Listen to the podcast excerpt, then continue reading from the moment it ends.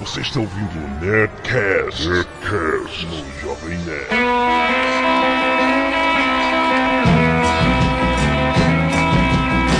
Landa, landa, landa, nerds! Aqui é Alexandre Antônio, Jovem Nerd, e eu não sei guardar segredo nem mentir. Aqui quem fala é Blue Hand e eu vejo todos os especiais de de espionagem do Discovery Channel. Aqui é Tucano e meu porteiro é da BIM. Eu tô de sacanagem. Aqui é a Zagal e a Bin é um nome muito escroto. Abin é um nome escroto mesmo, né, cara? Eu fico imaginando que o chefe da BIM deve ser o Mr. Bean, né? Que pariu, cara! Já entrou os trapalhões. Ou então, quem sabe, é o Osama Abin Laden. Trapalhões duplo? Ai, meu Deus, esses doentes. Aí vocês estão, vocês estão fora. A BIM é a Agência Brasileira de Inteligência. Os nossos espiões, coitados, eles trabalham num lugar que não tem um nome tão Na maneiro. verdade, é a Agência Brasileira de Inteligência ou não, por isso é. Não faça isso. Muito bem, estamos aqui reunidos para falar, rapaz, desse universo ultra, ultra empolgante, confidencial, que é o mundo da espionagem, rapaz. Quem não gosta de espionagem, cara? Todo mundo gosta. Por que que será que as pessoas gostam tanto desse universo, né? Acho que é porque as coisas não são exatamente como elas parecem. Eu não sei. As pessoas gostam de saber da vida dos outros. e desde o início dos tempos, o ser humano precisa saber da vida dos outros. Nós vamos falar tudo sobre esse universo, os espiões mais famosos, as besteiras que as agências já fizeram. Vamos pincelar sobre esse universo. Eu tô péssimo hoje. E-mails, vou te salvar. Canelada.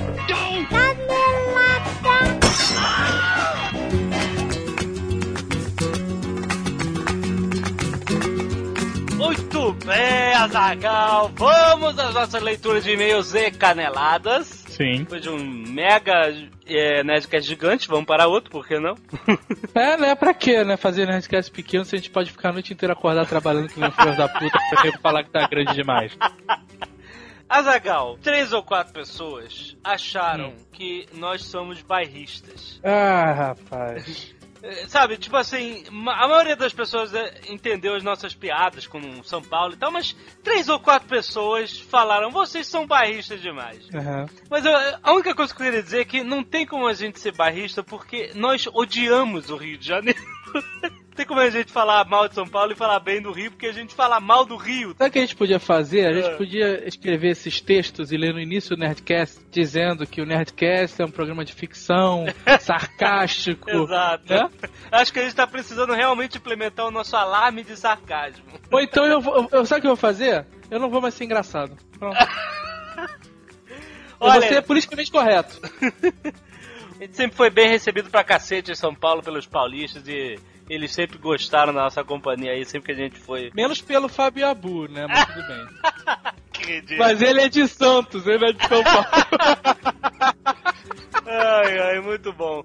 Quero agradecer ao Maurício Peren, ele mandou um e-mail pra gente e ele fez um personagem para um concurso de concept art da Blizzard e ele chamou o personagem dele de Mega Boga. O Mega com dois Gs e Boga com GH. Vocês cliquem aí no post, é, vocês vão ver todo o concept art dele muito maneiro do Mega Boga. Mas o agradecimento a Igor Moreto Fonseca, cara, ele fez um trailer, um teaser trailer do filme Acre. Você acredita? Muito bom. É muito maneiro. Tem no YouTube e tem aí o link no, no post do deste episódio do Nerdcast. Não perca. Agora deixa eu te falar, Jovem Nerd. É. Eu vou fazer aqui uma, uma pré-denúncia. Ah, Não sei se vocês notaram, ah, mas o prêmio IBEST, ah, nos últimos 15 dias da corrida popular, ah. sumiu com as porcentagens. É, não tem mais percentagens lá. Tá em ordem alfabética agora e não tem. na- Isso é estranho. Vamos ver, né? A gente sabe quanta gente tinha. Hoje que eu estou o, o dia do comunicado, nós do site Jovem Nerd, como um um site sério, demos toda a credibilidade para o Prêmio Best, indo contra o Cris Dias e o Nick Ellis, que picharam essa do começo ao fim. Se por um acaso tiver uma reviravolta na votação e a gente caia para último lugar, essas loucuras que acontecem, Vai ser estranho. eu vou falar mal do Prêmio Best até o dia da minha morte. Calma, você não pode falar isso ainda. Não aconteceu, seu maluco. Agora, se não acontecer, eu vou achar ótimo pendurar no, o troféu no meu armário. Vai, ser, Vai ser festa. ótimo, né? Então, olha só, vamos garantir e vamos continuar votando, principalmente agora, essa semana, hein, Azagal? É. Você quer fazer aquela parada de novo de dizer o nome das pessoas? É, Pra cara. dar um, um gás? Não sei o que, que a gente pode dar mais, né? A gente é tão. já deu tantas coisas. Não, então vamos fazer o seguinte: você vota no IBEST de novo, manda o screenshot, certo? Aí é um trabalho do cacete, coitado. Não, mas aí o que acontece? Manda o screenshot pra provar que você votou no IBEST nessa semana que a gente quer ver a data. ali Olha, no seu cantinho. E a gente vai escolher a esmo alguém e vai dar uma camisa do Netcast. Melhor, eu digo melhor pra você. Ah, ah. Já que nós estamos na reta final, pra dar um gás a mais, além da camisa, a gente também vai dar um kit bottoms do, Ah, excelente. do Nerdcast. Bottoms do Nerdcast. Mais uma camisa do Nerdcast. Pra você que votar e mandar um screenshot provando que você votou essa semana. Tem que ter lá o cantinho, a data do seu sistema. Vale a semana do dia 18 de abril até o dia 24 de abril, que vai ser quando a gente vai fazer pró- o próximo Nerdcast, né? Vai gravar o próximo e-mail. E votem em tudo. Nerdcast. Não, não precisa votar em entretenimento que foda-se forrozeiro, já ganhou essa merda. Humor, notícias e podcast. Mandem ver. Então vamos lá para os e-mails. Marco Notari, 32 anos, Uberlândia, Minas Gerais. Parabéns pelo Nerdcast sobre Blade Runner. É realmente um dos melhores filmes de ficção científica da história. Um dos? Não, né? Tem um abismo entre um dos e o melhor. Não sei se vocês sabem, mas o filme também ficou conhecido pela maldição sobre as empresas e suas marcas que aparecem em várias cenas da decadente Los Angeles de 2019. Na época eram instituições sólidas em suas respectivas áreas, mas após o filme ser lançado sofreram desastrosos problemas financeiros e começaram a falir uma após outra. A lista negra continha nomes como a Panam, falida em 91, a Bell System, fechada em 83 sob acusações de monopólio, e a Atari, que não faliu, mas também não foi o que estavam esperando ser, né? A Coca-Cola foi a única que resiste bravamente. Eu, eu tinha lembrado disso, cara, mas aí eu, sabe. Eu passou. lembrei quando eu vejo Panam, sempre que eu vejo no Panam no É, Panam, que decepção a Panam, né, Pois é, cara. Prometia tanto. Guilherme Vensky, 19 anos, Curitiba. Você conhece um contador, Guilherme? Nós estamos precisando. É uma, uma boa também aproveitar esse veículo de comunicação que Ah. atinge tanta, tantas pessoas. Aham. Se você conhece algum contador safo e de confiança em Curitiba, por favor, manda um e-mail pra gente. Ah, excelente. Agora a gente usa o Redcast pra tudo, né, cara? Ai, ai. Sou um fã mega boga de Blade Runner. Mês passado cheguei a comprar o livro que baseou o filme. Agora uma leve canelada para o Jovem Nerd. O livro não se chama Androides sonham com ovelhas eletrônicas eróticas. Ao pé da letra pode até ser. Mas na verdade o livro se chama O Caçador de Androides. Olha. Segue em anexo a foto do meu livro para provar. Mas eu quero saber se o livro ele se chama eh, Caçador de Androides agora ou É, desde sempre. Eu não sei. Se isso, se o nome do livro sempre foi esse no Brasil, isso explica muita coisa, né? É verdade. O filme e o livro são impressionantes. Não tenho como comparar, vírgula. Cada um tem seus méritos, ponto. É, aí ele levanta aqui uma, uma parada, uma curiosidade que eu não tinha percebido e pelo visto ninguém no Nerdcast percebeu, né? E tá aí provando que sempre tem uma parada nova, né, cara? Ele diz assim: Vocês perceberam que cada replicante tem um animal associado a ele? Olha só. Roybet tem a pomba, a Zora tem a cobra, a Rachel tem a coruja, a Pris tem o guaxinim, por causa da maquiagem no final do filme, e o Leon, como o nome já diz, o leão. Olha. E eu aqui, pra felicidade do Jovem Nerd, É. incluo o unicórnio para o Deca. Exatamente, é o que eu ia falar, cara. Sensacional. Isso leva a gente a pensar que todos os personagens daquele filme Bússola de Ouro são replicantes, né, cara? Olha aí, mais uma teoria. Tiago Romeu, Dalek Lima, São Mateus, São Paulo. Sobre o Acre. Existe uma rádio chamada. Aliás, cara, como a gente recebeu e-mail sobre o Acre? Mais de, de Acre. Pessoas enlouqueceram. mais de Acre do que de Blade Runner essa semana. É Impressionante. Então, existe uma rádio chamada Acre FM, que também pode ser ouvida online. O endereço é acrefm.com.br. Até aí tudo bem. Mas minha cabeça explodiu quando eu vi que o link é redirecionado para um domínio da Rede Globo. Ele vai lá pro cara. portalamazônia.globo.com. E tem mais, se entrarem na seção Quem Somos da rádio, está escrito que a rádio está completando neste ano de 2002 13 anos de existência. Porra, o site não é atualizado há 6 anos, cara. E outra coisa que ele mandou espetacular, ele achou um site de um hotel em Rio Branco. E ele Aham. tem uma página de localização que você entra, tá totalmente em branco, não tem informação nenhuma, cara. Vai lá, confira www.joaopaulohotel.com.br Aí você entra no link localização, você vai ficar maluco. Ai, cara, muito bom. Adriano Firefox Beidak, 36 anos luz, Porto Alegre, Rio Grande do Gelo. E mais uma vez venho por meio deste dizer que o Nerdcast estão superando blá blá blá.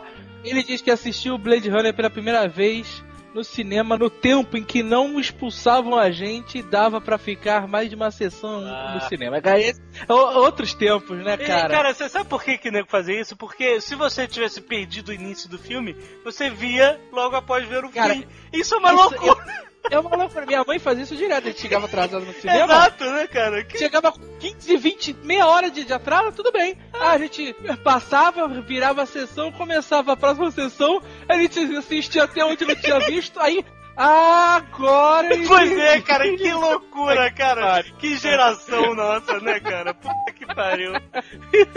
Aí ele diz que o filme é uma beleza e que. Vou direto ao assunto pra não ficar muito grande. Que o que marcou ele não foi a frase do Roy Betts, Lágrimas na Chuva, Aham. e sim a frase quando Roy Betts finalmente encontra o Criador, numa alusão clássica a um dos maiores, se não o maior desejo humano, encontrar Deus e viver mais. E eles conversam. Até que o replicante entende que ele não pode mudar seu tempo de vida na clássica frase do Tyrell. A estrela que muito brilha se apaga rápido e a sua tem brilhado muito. Olha, muito bom, cara. Essa Tudo que a frase frase em inglês é muito mais bonita que essa frase traduzida no Rio. em inglês é muito melhor. E aí ele termina falando do Acre, né, como não. Vocês notaram que o Jornal Nacional noticiou que o Amazonas perdeu território, e não que o Acre ganhou? Não, a notícia foi que o Amazonas perdeu mil e cacetada de quilômetros quadrados. É verdade. Aí ele diz: Isso significa que a coisa é pior do que pensávamos. Se o Acre é o nada, então ele está se expandindo e ninguém pode deter o nada. É verdade, olha aí, mudou toda a ótica da coisa.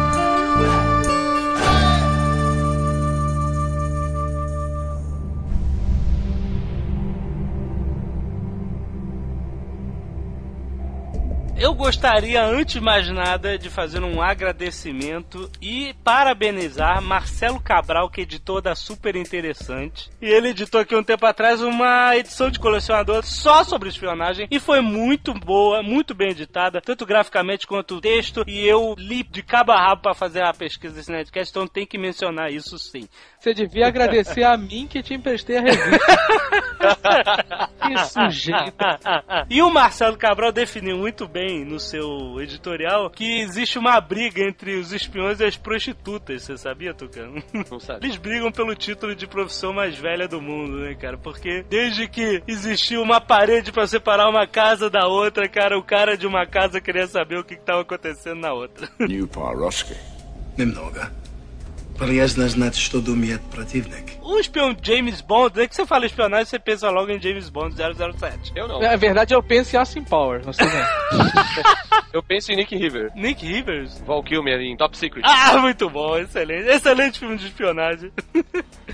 Caraca, Top Secret é o que há, né, cara? Pô, É cara. bom. Foi um fracasso, infelizmente, de bilheteria, mas. Blade Runner também, É, até pois então. é. o espião James Bond não existe, obviamente. O James Bond é tipo um super-herói dos espiões, né, cara? Não dá, nenhum espião sabe é, pilotar helicóptero, tanque de guerra, submarino, é, fazer martini e com todas as mulheres gostosas. Não, cara. Eu digo pra você, isso até eles conseguem fazer. O que nenhum espião faz é falar que é espião pra todo mundo. É, É isso que eu ia exatamente. falar. Todo Esse- mundo sabe quem é ele. Como é que vai pra ser Esse é espião? o maior erro do espião, porque o espião, ele vai e se apresenta Bond, James Bond, pra todo mundo. Fosse na vida real, no segundo Bond, James Bond, ele tomava um tiro na cara, né? No mínimo, quando o James Bond aparece e fala que é espião, o nego queima papel, rasga tudo, sabe? Exatamente. o telefone. É no mínimo, né, cara? Ai, meu Deus. Ele nem precisa se apresentar, porque ele sempre usa o mesmo nome. Ele sempre James Bond, o nome, o nome dele de verdade. Exato, até nesse último filme, Cassino Royale, ele, ele recebe um nome falso e aí ele, quando chega na recepção do hotel, ele foda. Meu nome é Bond James Bond. Eu acho que ele não tem capacidade de decorar. Então ele devia falar Simpson, Homer Simpson. New Paroski. Nimnoga os espiões de verdade, eles, eles não têm esse glamour todo. Não tem gravata borboleta.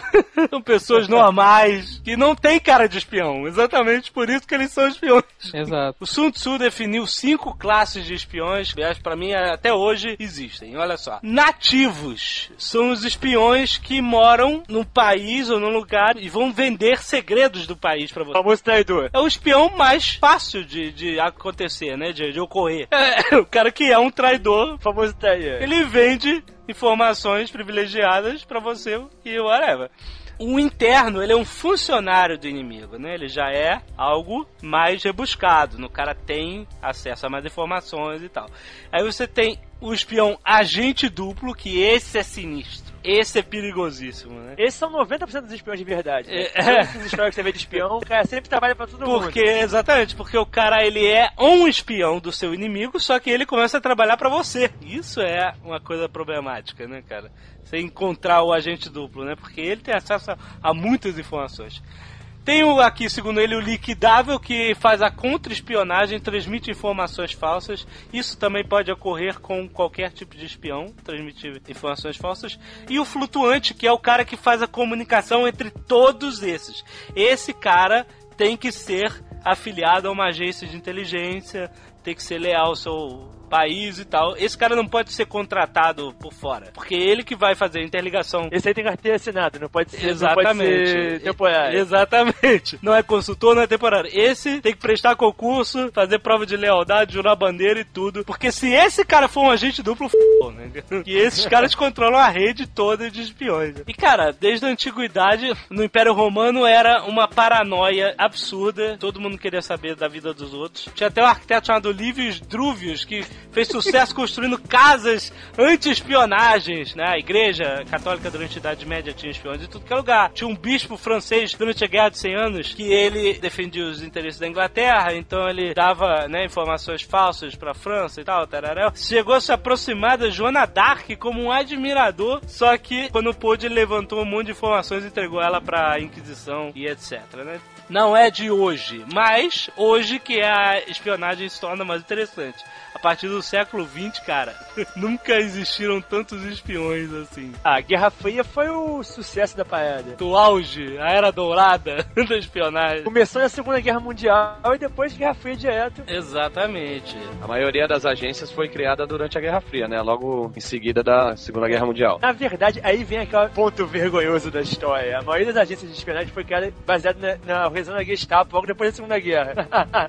A organização da Gestapo. né? É, diz a lenda que a, a organização toda de espionagem da CIA, como é que funciona, os espiões, tudo, foi tudo copiado no escritório da Gestapo na, na Turquia. Diz que na época da guerra era o escritório de espionagem mais sinistro que tinha. Mas o, o M6 já, já existia antes da guerra, né? Não, Já, mas, mas é- eram, 1909. eram escritórios Foi- ligados, a- ligados ao exército, normalmente. O, o esquema da CIA, coisa que são escritórios civis, na verdade. Não são ligadas às Forças Aham. Armadas. Na verdade, existiam agências de inteligência desde o início do século, né? Durante a Segunda Guerra, né, não existia a CIA, mas existia a OSS, né? Office of Strategic Services, né? A CIA foi sucessora da OSS, depois O da, da, Segunda da Guerra. Inglaterra é o SAS. SIS, Ah, é. Secret Special Air eh, Service. Tá maluco? Secret Intelligence Service. Primeira versão da, da agência de inteligência na Inglaterra foi o Bureau de Serviços Secretos, criado em 1909. E ele era uma ponte entre o Conselho de Guerra e o Alto Escalão da Marinha. Depois que ele se dividiu em duas seções. Ficou uma pro Exército, outra pra Marinha. Aí,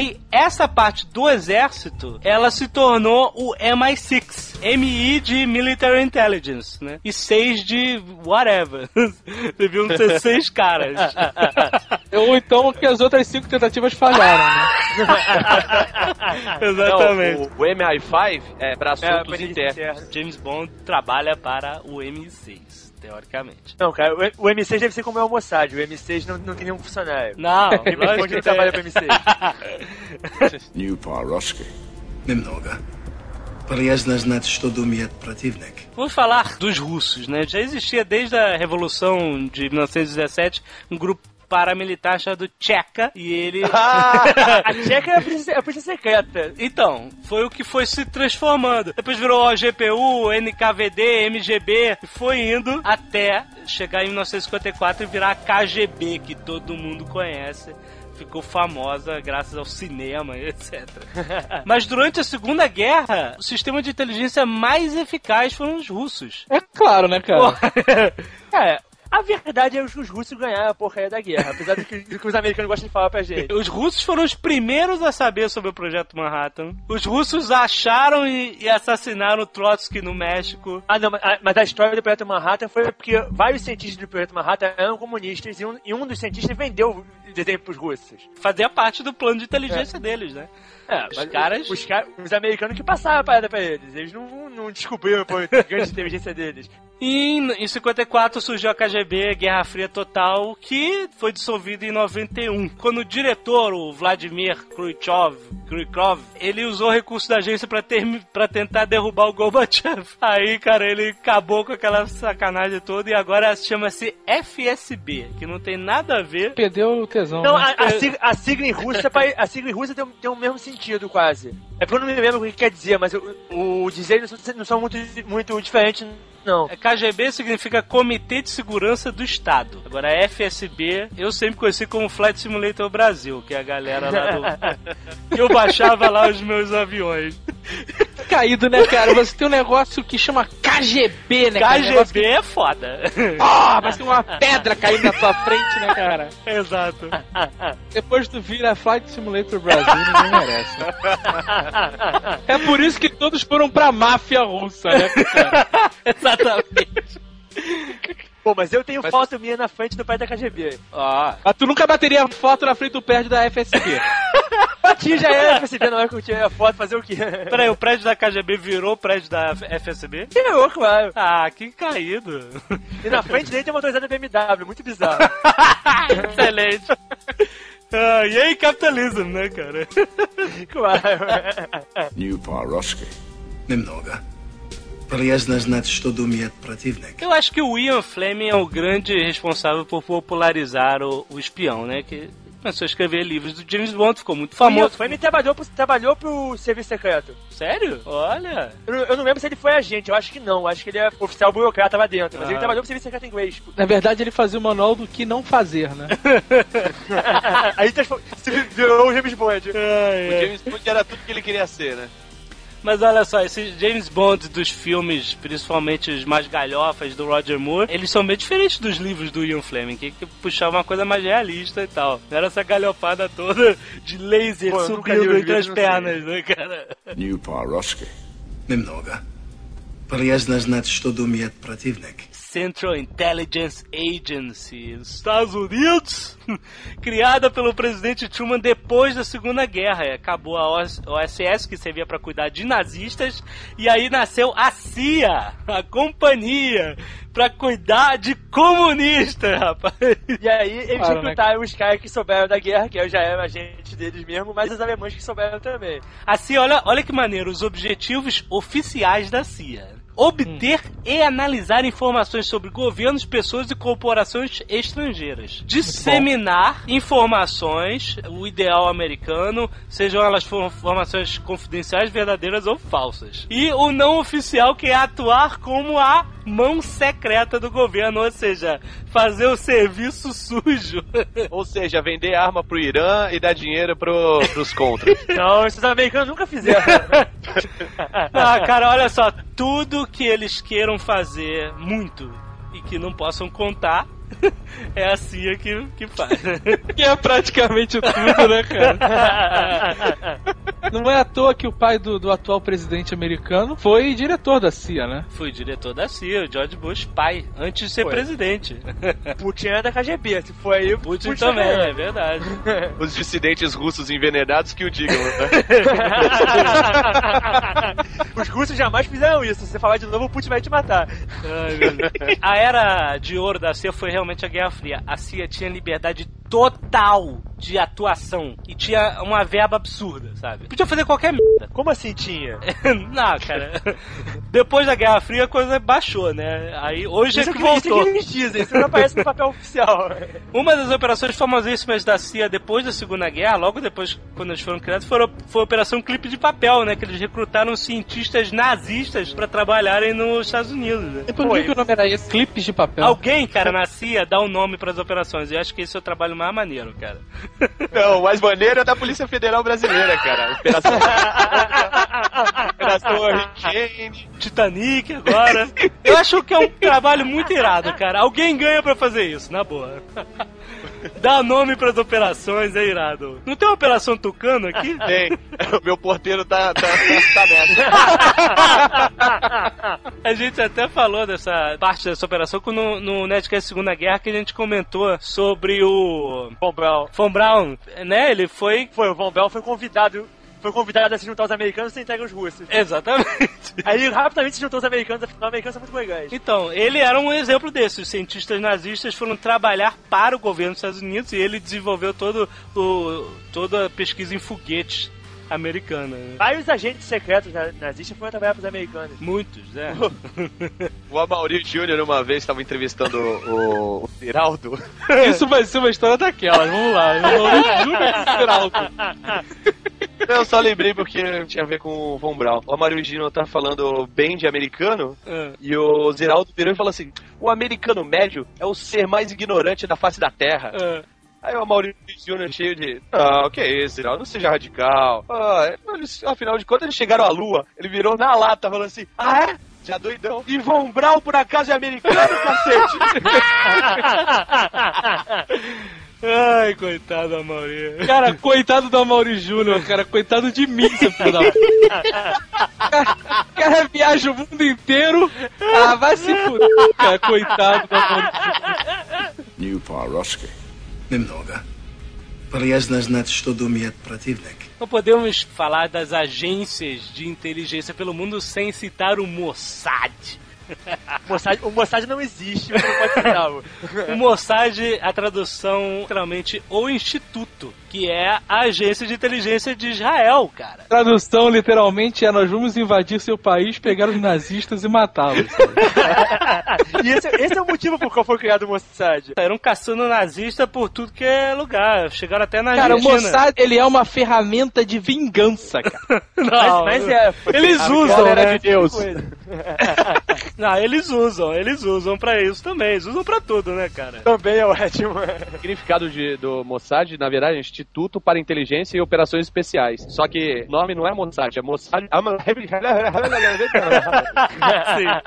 então, pra facilitar, o nego fala que é só Mossad. que É o Exato. Mas o engraçado do Mossad é que o Mossad, na verdade, é o único, institu- é o único coisa de inteligência que realmente. agência de inteligência que o governo do país nega. O governo de Israel nega que o Mossad existe. Não, como nega? Não é sacanagem, não. Ninguém nega, cara. Não tem Não, como negar, ofi- cara. Oficialmente o Mossad não existe. Como assim, cara? Todo mundo Tem o sabe. do Mossad. Tem, tem o prédio da CIA, Langley. Você vai lá e visita o prédio da CIA. Tem o prédio da, da KGB. Não existe o prédio do Mossad. Não? Não. Meu Deus, cara. Pô, pelo menos não, se existe agora, mas a- a- a- o governo de Israel sempre negou a existência do Mossad. Oficialmente entrevistava o governo de Israel dizia que, que não, tem, não tem agência de inteligência. Mas pera aí, todo mundo sabe da Operação Ira de Deus, que foi Sabe. atrás do Setembro Negro. Sabe, mas eu, é, é- esses caras são. Que o Mossad parece que é ligado ao exército de Israel, uma parada assim. Não, o Mossad é civil. teórica- não, mas tem o- Não. Os, os caras dessa, dessa coisa são outros militares. Não, ele, boa parte do contingente é de ex-militar, mas é, É. civil. Teoricamente É, é- ele não existe. Eu acho, eu acho que existe o, o Blue Hand, porque ele, pelo que eu, eu li, ele é diretamente ligado ao, ao primeiro-ministro. Tanto que foi a Golda Meir que autorizou, né? O, Exato. Foi, foi a Golda Meir que autorizou, mas a, a- agência não, é- não é. A, a história que eu sei da parada é que não é uma agência no- formal do, do Estado de Israel. É, se bem que o Israel né, nega tudo, né? Eles negam É. que tem grama nuclear. Eles negam que existe as agências, eles negam que existe agência, eles negam que existe tudo. Não, não impede a gente Não, esperar. Eles- Eles negam que existe a Palestina, né, cara? Céu. Eles não negam que existe a Palestina. Olha aí, vai arranjar briga. Não vai arranjar Ah, briga ó, agora. Vocês, vocês têm um- um- uma fã que é do Mossad, hein? Cuidado. Temos, temos uma Temos. galera lá do Mossad que escuta o Nerdcast. Ela vai negar. Diga-se de passagem, ela mandou um e-mail dizendo que explodiram a casa do lado da dela. Cara, é. Ela, como é que é o nome dela? Suzana, né? Agora Raquel. Ela disse que caiu um míssel a 10 metros da casa dela lá, cara, que ela tá doida pra voltar pro Brasil. Sinistro, pode cara. Ser saia, pode ser saia também dele.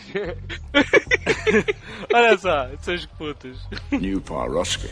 Memnoga. A configuração do agente do Mossad é que nem a maioria dos agentes da KGB. Eles eram agentes de embaixada, ou seja, eram pessoas que trabalhavam nas embaixadas dos países, né, onde... Mas, cara, todo funcionário de embaixada é, é um espião. Faz parte do trabalho, faz parte Não, do trabalho da sim. embaixada. Uma prima do meu pai casou com um americano que era funcionário de embaixada, teoricamente. A família toda sabia que ele era da CIA. É, é verdade. Todo funcionário de embaixada é espião. Cara. olha só. Não, mas os caras, pô, é lógico isso. Você vai mandar um cara pro outro país lá prontinho pra ser espião seu e você não vai usar o cara? Não, Ah, é, fica aí. Mas, cara, isso é óbvio. Você vai botar um agente seu num outro país, você vai dar o que de cargo pra ele? É claro, Pra, né? olha só, a gente tá mandando esse americano, vai morar no, no Brasil, mas ele é espião, mas não conta pra ninguém. Cara, cara, o espião não é espião Ah, nunca, né? Pois é. Funcionário da embaixada, cacete. Ué, O, o agente secreto hoje em dia, ele é muito mais do que espião que coleta informações, ele é um articulador, né? Sim, é isso que eu tô falando. Aquele cara que é da agência, carteirinha, concurso, treinamento, esse cara normalmente ele vai ser o chefe de uma rede de espiões. E que os espiões vão ser as pessoas que querem vender segredos do seu governo, pessoas que querem passar informações falsas, e ele vai controlar essa galera. Normalmente é esse o trabalho. Por isso que ele trabalha na embaixada, entendeu? Ele não vai invadir o país inimigo como o James Bond sai atirando pra tudo quanto é lado. E é por isso que quando um cara desses cai, a barata voa, né? Pô, porque ele sabe o nome de todo mundo, né, cara? Porque morre todo mundo em sequência, que nem dominó. cara. Exatamente. apesar que, apesar que os nem sempre os caras matam. Época da Guerra Fria tem aquela brincadeira que os americanos sacaneiam. Tem uma ponte em, em Berlim que eles chamavam de Checkpoint Charlie. Que é onde eles trocavam os espiões. E diz que a ponte é o lugar mais movimentado de Berlim. Eles, pre- eles prendiam os espiões russos e trocavam com os espiões deles que os russos tinham perdido. Sim, na época da Guerra Fria existiam mais de 8 mil espiões na Alemanha, cara, você tem noção. Era uma movimentação absurda, sabe? Só tinha espião em Berlim, né, cara? Parece esses jo- jogos de RPG online que só tem herói, não tem cidadão. é isso. Todo mundo, todo mundo na Alemanha é espião. Exatamente. Devia ser um lugar muito tenso, né, cara? Puta que pariu, cara, nego devia ficar apertadinho, rapaz. Qualquer balão estourando, cara. 30 pessoas Imagina, levantando. imagina você ir de smoking passear em Berlim, que sacanagem. Ai, ai. New Paroski. Немного. Полезно знать, что думает противник. E não vamos deixar de comentar da Agência Brasileira de Inteligência. Não, vamos deixar, pode deixar.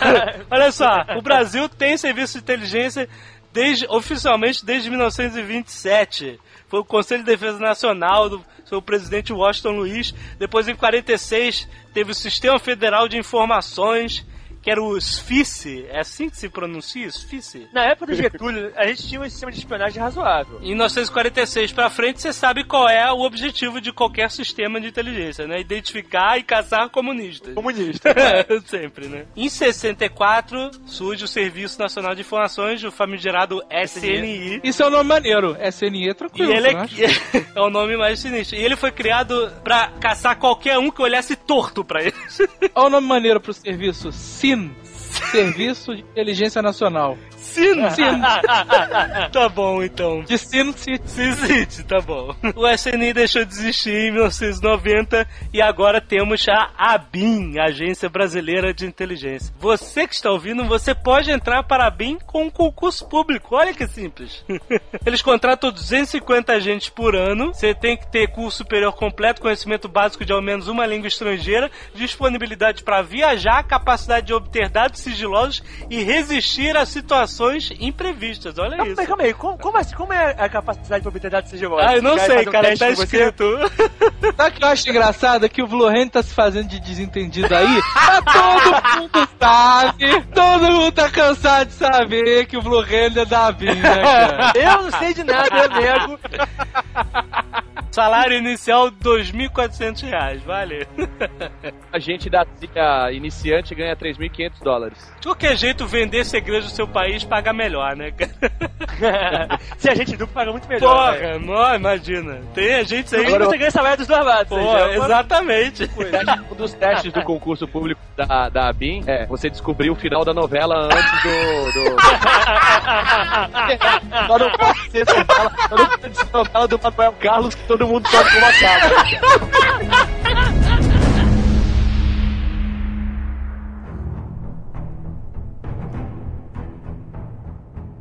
Tá, vamos voltar lá atrás quando a espionagem começou a esquentar, que foi na Segunda Guerra, né? A Segunda Guerra era um. Foi quando caiu a Alemanha e, a- e a- e a- o Japão ainda tava no combate. Não, mas antes disso já tinha espionagem. Quando a Alemanha Antes caiu, disso já tinha Michael Douglas, cara. Espião Michael Douglas.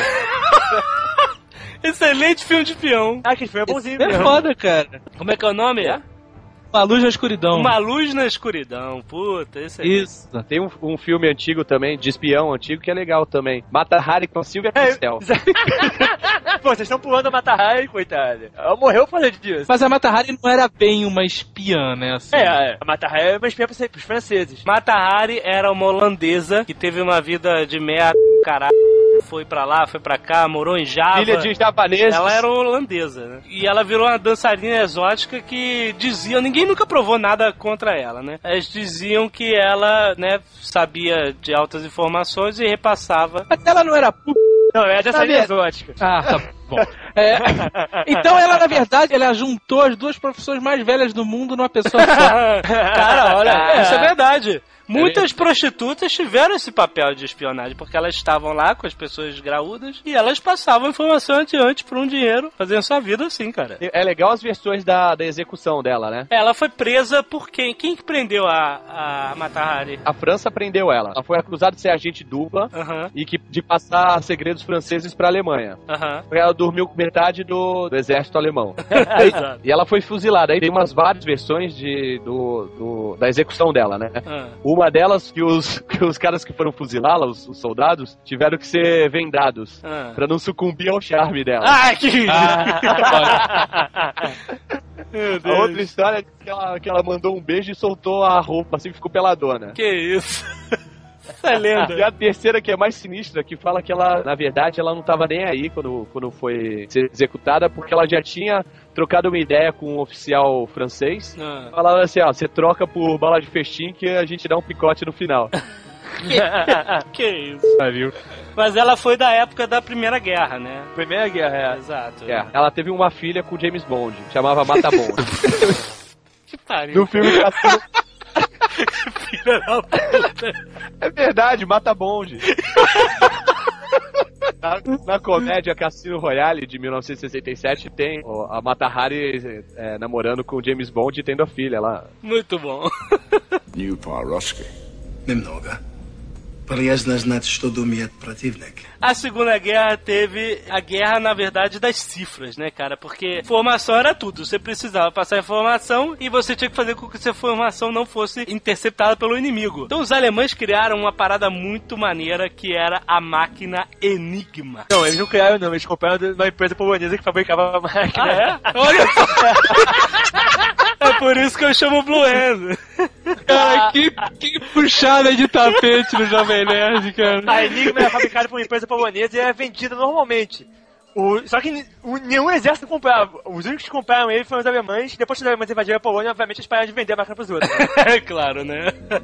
Olha só, e era o seguinte, era tipo uma máquina de escrever, ela tinha um cilindro com três rotores removíveis. E a cada vez que você fosse escrever, você podia trocar os rotores. Depende do modelo. Não, mas porra, O desenho dela é pra ter até cinco rotores, são seis tipos diferentes, rapaz, assim, mas eles nunca fizeram todos os tipos. Foi por isso que, fizeram- fiz- que os ingleses conseguiram quebrar os códigos. Ah, então, mas olha só, como é que funcionava? Era simples. É, você digitava, né? Você datilografava lá. Por exemplo, a letra M. Aí o que acontecia? Ele, ele eletro- é, eletricamente acionava lá os rotores e ele digitava, em vez de M, uma outra letra no lugar do M. A resposta que ela te dava acende uma luzinha embaixo da letra, que, vai- que é a letra de resposta. E aí o que acontece? Quando você digitasse, ela ia embaralhando tudo. Se você digitasse o M de novo, ela obviamente não ia digitar a mesma letra que ela substituiu. Se ela Claro, senão substituiu. você o código em segundo. né? Se não é, exatamente, pra escolar, né? Aquela banda Enigma do- dos anos 80 lia a partitura escrita por essa máquina, por isso que Então era isso, era basicamente você escrevia na, no- a sua mensagem e ela embaralhava e saía tudo sem padrão nenhum. E não tinha como você decifrar se você não tivesse a chave, né? E assim que eles mandavam as mensagens. Mas o, o- o código do Enigma não é só os rotores, é a combinação entre o rotor e uns fiozinhos na frente que faziam a- o código. Exato, e aí, quer dizer, mas a pessoa que recebia a mensagem, ela sabia reverter e aí É. decifrar a mensagem. Ou não. Por isso que ele era secreto. Não, a pessoa que recebia. Intenção de receber, né? Os alemães, né? Inclusive, as embarcações que tinham as máquinas de Enigma, elas tinham a ordem seguinte: se elas fossem abordadas, danificadas ou se fossem afundar, eles tinham que destruir a máquina para que nunca caísse na mão dos aliados. Destruir a máquina Vem e cá, olha só. O Enigma, o cara escrevia numa folha de papel, certo? Certo. É. E aí fazia o quê? Pô, correio? Não, ele passava Não, ele por escre- rádio, né, cara? Escrevia no Ah. papel, passava e depois rádio também. Aí ficava R, é L. J, U, É, isso? Exato. As mensagens eram passadas assim. os ingleses e americanos falaram assim, tem um mongolzinho. Ai, ai. Mas aí o que acontece? Em 41, um submarino U-110, ele sofreu danos lá por cargas de profundidade. Ah, não, não, não. Essa história é mentirosa, não, por favor. A história é verdadeira. A história é verdadeira da parada. Qual é a história verdadeira? É A primeira, a primeira enigma foi roubada, foi roubada por um judeu, um judeu polonês Tá. que se, se disfarçou de nazista, trabalhou pra SS. Ah, O cara- é corajoso. Porra, o cara é macho pra caralho. Conseguiu chegar, conseguiu chegar a ter, a ter permissão de mexer na máquina, ah. botou a máquina embaixo do braço e fu- fugiu com a porra da máquina. Sério? Com, com o livro de código.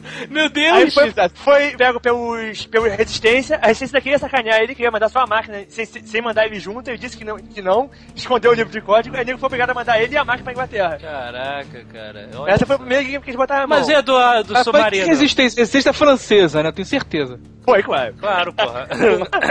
Escroto, né, cara? Vai tomar no c... Que povo, cara. Por que, cara? A resistência francesa são os resistentes. Ah, vou mandar só a máquina. O judeu que se foda. Vai pro campo de concentração, é isso? Ai, ai. Não, na verdade eles queriam que o cara continuasse trabalhando pra eles lá dentro da... Dentro da É, eles não queriam perder o contato, DSS, né, o, cara falou, o cara falou o famoso nem fudeu. Cara, o cara botou a enigma debaixo do braço, pegou o livro manual e foi embora. Ele ia voltar pra onde, cara? Pois é, cara. Cara, tem Eu doente voltar na no dia se- ia chegar no dia seguinte de manhã. O que que aconteceu? Que tumulto é? Exatamente, né, cara? Mas então depois eles teve o caso submarino, né? Teve, eles pegaram mais um monte. Ele emergiu, ele emergiu porque estava danificado e todo mundo saiu correndo achando que o submarino ia afundar. Na verdade, ele- eles botaram o submarino pra, pra, pra afundar, só que a porra do submarino não afundou. Eles botaram uma carga, uma carga de submarino pra explodir. A parada não explodiu, o submarino não afundou. Então, aí todo mundo saiu correndo achando que ia afundar e aí eles pegaram, capturaram a enigma do submarino. E não é aquela história mentirosa do filme, quem fez isso foi os ingleses, não foi os americanos, não tem americano, não tem americano nessa história. Não, mas não, aquela história do filme é, não é, aquilo. Não, os acontecimentos, tipo, o nego pegou o submarino, roubou a Enigma, aquele, aquela sequência deles pegarem o submarino e roubar a Enigma foi aquela sequência mesmo, eles roubaram a Enigma. Agora não tem americano na jogada nenhum. Ah, você tá falando daquele filme, o 571? É. Não, aquilo é fictício, né? Não, o, aquilo teoricamente seria como é, que, como é que eles conseguiram roubar uma das primeiras enigmas, que eles dizem que era a primeira que não é, a primeira é desse, é, desse maluquinho. Tem uma briga com a Inglaterra, a Inglaterra foi reclamando desse, quando saiu esse filme, porque os americanos colocaram eles na jogada fazendo a história toda, e na verdade não tem americano nessa história. Uhum. Mas é assim que se reescreve a história, meu amor. New Paroski. Nimnoga. Outro código usado era o JN25, que era dos japoneses. Eu pensei que era do Jovem Nerd. Mas o código japonês não é muito bom. Os americanos quebraram ele logo no início da guerra. Mas o que acontecia? Os japoneses trocavam toda hora os livros chaves. Eles trocavam e faziam novas edições. Então ele era constantemente atualizado. Mas o que aconteceu? É, uma vez os americanos pegaram, né? Eles não, os japoneses não souberam, eles decifraram e aí eles estavam lá ouvindo tudo que os japoneses falavam. Isso, inclusive, foi fundamental pro Almirante Nimitz massacrar quatro porta-aviões japoneses na Batalha de Midway. Eles ganharam porque eles sabiam exatamente o que, que os japoneses iam fazer, tudo que eles iam fazer que eles decifraram com o JN-25. O nego fala que os americanos sabiam do ataque de Pearl Harbor porque antes da guerra começar, os americanos já tinham quebrado o código japonês e eles interceptavam todas as mensagens pra embaixada e eles sabiam que eles sabiam decodificar as mensagens. Dusan Dusko Popov, o homem que descobriu os planos secretos japoneses para o ataque contra Pearl Harbor. Japão, em matéria de, de espionagem, era um zero à esquerda, né, cara? É, os à esquerda. Não, porque o, o- aquele Richard Sword, que era russo, foi que descobriu a Operação Barbarossa. Ele tava no Japão e descobriu os planos japoneses antes do- deles atacarem, tentarem atacar a Rússia. Os alemães também tinham uma outra máquina de código que não ficou famosa, que é uma máquina por radiotelegrafo. O Telex deles tinha uma máquina acoplada que fazia a criptografia sozinha. E essa do radiotelegrafo, se não me engano, os, os ingleses nunca quebraram. New Paroski. Немного. Полезно знать, что думает противник. Tinha também uma unidade especial que- chamada SOE, Special Operations Executive, que faziam as missões clandestinas de sabotagem além das linhas inimigas. Inclusive, quem jogou aquele joguinho Comandos sabe exatamente o que eu tô falando. Lembra? Yes, sir. Tinha um cara da, da resistência francesa que sempre que você tentava fazer uma coisa que não dava, ele falava assim: This is impossible. Durante muitos anos da minha vida, assim. Sempre que eu tinha que falar alguma coisa era impossível, eu falava assim, que nem esse filho da mãe. Isso é impossível. Mas olha, esses caras usavam, eles usavam os primeiros gadgets, eles usavam pistolas em formato de charuto, tinha um tiro só, usavam canoas submersas, que elas podiam ficar no fundo dos leitos, e aí eles podiam trazer elas à tona e fugir. Eu duvido que eles usassem o sapatofone. Não, ainda não Você tinha. sabe que a CIA fez o sapatofone de- depois, que- depois do- da história do Maxwell Smart, que apareceu outra coisa, a CIA fez um meio de sacanagem, meio testando ver se funciona aí. Ah, meu Deus. Tem no museu da CIA. Eu nunca vi pessoalmente, já vi na internet. Excelente. A bateria ficava onde, né, cara? O sapato do Bozo, né, cara? Exatamente, no mínimo, né, cara? Ou uma plataforma daquelas gigantes. Mas então era isso. Eles contrataram até cineastas. O cineasta Elder Willis. Ele fazia é, árvores e pedras falsas que eles deixavam munições, armas, equipamento, tudo estocado lá atrás das linhas inimigas. Muito maneiro isso. Peraí, como, é- como assim? Ele jogava uma árvore de paraquedas, a árvore descia, aí... A árvore andando assim de um lado, ficava paradinha ali. Tem uma coisa que eu não pensei. Como assim? O espião entrava com uma árvore de, de, de Sabe? fibra, de vidro? Sabe, ela Cara inimigo? punha o pezinho só por baixo e a árvore andando. Ah, meu Pô, Deus, vi cara, trapalhões, né, cara? Mais uma vez me lembrei agora de Top Secret, É. que eles invadem lá o, o castelo dos nazistas vestidos de vaca. Exato. Lembra? Claro.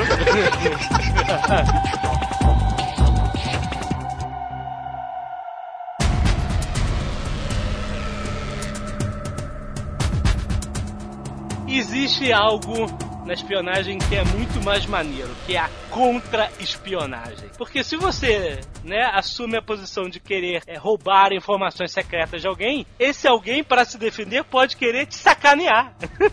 É, essa é a melhor parte. né, cara? E uma operação muito famosa de contra-espionagem foi a Operação Gold. Durante a Guerra Fria, em 56, os americanos e britânicos juntos cavaram um túnel de 450 metros de comprimento em Berlim para chegar no subsolo de uma estação de operação russa. e aí eles iam instalar uns aparelhos de escuta, né, para ouvir tudo que tá acontecendo. Só que tinha um Aí é o agente duplo pra que que serve. George Blake, o inglês, trabalhava pros russos. Avisou que ia acontecer, né? Aí o que acontece? Ah, ah, vamos prender, vamos matar os caras. Não, olha só que espetacular. A KGB deixou tudo acontecer. Deixou os caras irem lá, instalar, instalar as escutas e passaram meses enchendo os americanos e os ingleses de informação falsa. Ainda falavam alto e pausadamente, né, cara? Cara, mas tem uma, tem uma história É, mas isso foi do especial do Discovery, o tal especial que eu te falei, Zagal, de espionagem. O, Uhum. A embaixada russa em Berlim entrou em contato com a Shell que se pediu pra comprar uma marca de Shell. Isso, muito maneiro isso. Aí o, o, a Shell entrou em contato com o, governo, americano avisando isso. O governo americano treinou dois agentes da CIA pra fazer manutenção da marca da Shell e os caras alteraram a marca pra ter uma marca fotográfica dentro. Exato. Tudo que é, é, copiado, a máquina batia uma foto. E os caras da manutenção da máquina eram agente da CIA. Exato. O nego acha até hoje que, que os russos sabiam e os russos usavam a máquina pra fazer, pra fazer contra-espionagem. Cara, sinceramente, quem acredita aqui que os russos não abriram a máquina e nenhuma vez viram uma máquina fotográfica lá dentro? Não, porque tem uma outra tão idiota quanto essa. É que os russos deram de presente pros americanos, na, na mesma embaixada, pra embaixada americana em, na, na Alemanha, uma águia americana. E os americanos pegaram a águia e botaram dentro da embaixada. Que ótimo. A águia tinha uma câmera dentro, óbvio. Ah, mas peraí. Você tinha que buscar a- o filme, né? Quem é que entra lá pra pegar a águia? De volta? Parece que os caras pegaram depois do filme. Os americanos dizem que eles, que eles sabiam da parada que usavam a águia pra, pra passar in- informação falsa. Ah, tá. Bom. É porque a águia tinha uma lente gigante no lugar do olho. Provavelmente. é. Esse negócio de receber presente, cara. Se eu sou um russo de uma embaixada e alguém me dá um presente, cara, eu explodo a embaixada com tudo dentro, cara. Valeu, fudeu, comprometeu tudo, é. pode em outro lugar. New Paroski. Mesmo lugar. A KGB era, era. O forte dela era contra-espionagem mesmo, né? É, é os, o, os caras da KGB eram bons. O diretor da CIA, na época de 66 a meados do, dos anos 70, era Richard Helms. Ele falou que era mais fácil o homem pisar na Marte do que manter um espião infiltrado em Moscou. Olha Pra só. ver como era difícil a parada. Cara, imagina um, um espião. Pe- Pensa em Moscou um americano que fala russo. Aí você pega um americano normal que fala russo, sem um sotaque de ser verificável que o russo verifique na hora. Vai enfiar o cara no país comunista, um americano, daqui- um americano com outro, outra mentalidade. Porra, só Não isso já, como. eliminou 90% dos espiões. Não, o espião tinha que ser o russo que tava traindo a própria Tinha que ser um russo traíra. Exato. E, pô, pra arrumar um russo traíra também não ser tão fácil assim. Por isso que a Alemanha não conseguiu infiltrar muitos espiões na Inglaterra durante a Segunda Guerra, que eles começaram a jogar os caras de paraquedas de noite, e aí chegaram, chegaram de manhã, Eu acordava de manhã, tinha um alemão de dois metros sentado na mesa. é batata? Não, repolho. Ich bin eine Englishman! New Paroski. Немного. Полезно знать, что думает противник. Em 1943 teve uma outra operação de contra-espionagem muito irada da Inglaterra, que eles queriam invadir a, a Sicília, no Mediterrâneo, né? Só que tinha a defesa alemã fudida lá, cara, não tinha era uma fortaleza. Aí o que aconteceu? Aham. Eles pegaram o corpo de um soldado que tinha morrido há alguns dias, vestiram uma farda da marinha nele, colocaram as credenciais de um fictício Major William Martin, que nunca existiu, colocaram cartas no bolso com informações falsas sobre uma invasão na Sardenha e na Grécia. Levaram o cara submarino até a costa da Espanha, jogaram o corpo no mar, a maré levou o cara até a praia. Os espanhóis pegaram, levaram para os nazistas e, de repente, as tropas começam a sair da Sicília em direção à Sardenha. Deu certo, e eles tomaram a Sicília bem facilmente. Aquele papel à prova d'água. Ah, cara. Isso, cara, esse- é isso é ser muito otário, né, cara? É o cara. Sabe quando você trabalha numa empresa e você tem que, sei lá, fiscalizar alguma coisa? Você tem que pegar roubo, sabe? E você fica. Quando eu comecei a trabalhar no motel, meu serviço era esse. Era fazer a conferência. Aí, cara, eu ficava analisando as contas e olhando os recibos. E, e, a- o meu sonho era pegar uma parada errada, sabe? Igual a berinjela que trocava pela luz negra, né?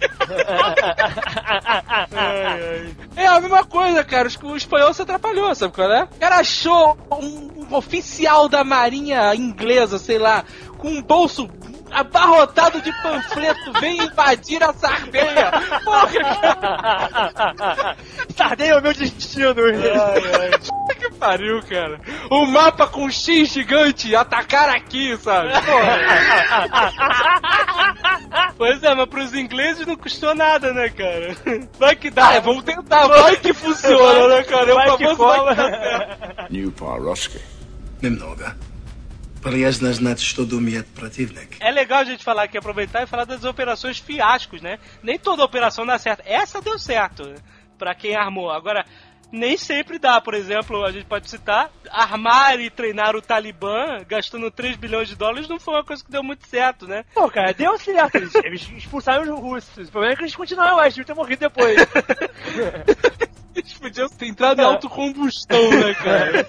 Os americanos estão de matar eles depois, ué, mas tá... Ai, ai. o objetivo original funcionou. A CIA eh, sofreu um monte de arranhões aí na sua imagem. Teve, eles quiseram atrasar, inclusive, o programa nuclear do Irã.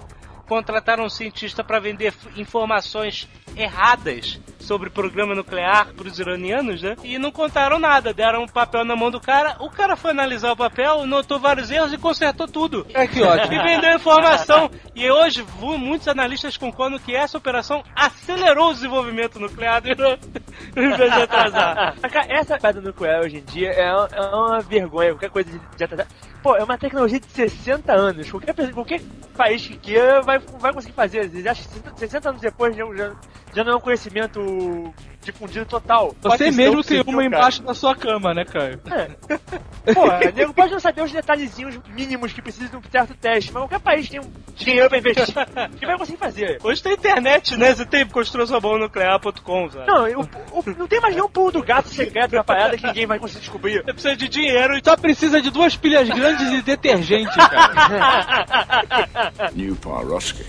Nemnoga. Ali ja znaš znati što. Outro fiasco, grande fiasco da CIA, né, conhecido, foi a invasão da Bahia dos Porcos em Cuba. Aliás, tudo ela só é da Cuba foi um grande fiasco, né? É porque o Fidelito, cara... Tem o corpo É fechado. sinistro, Tem cara. corpo fechado.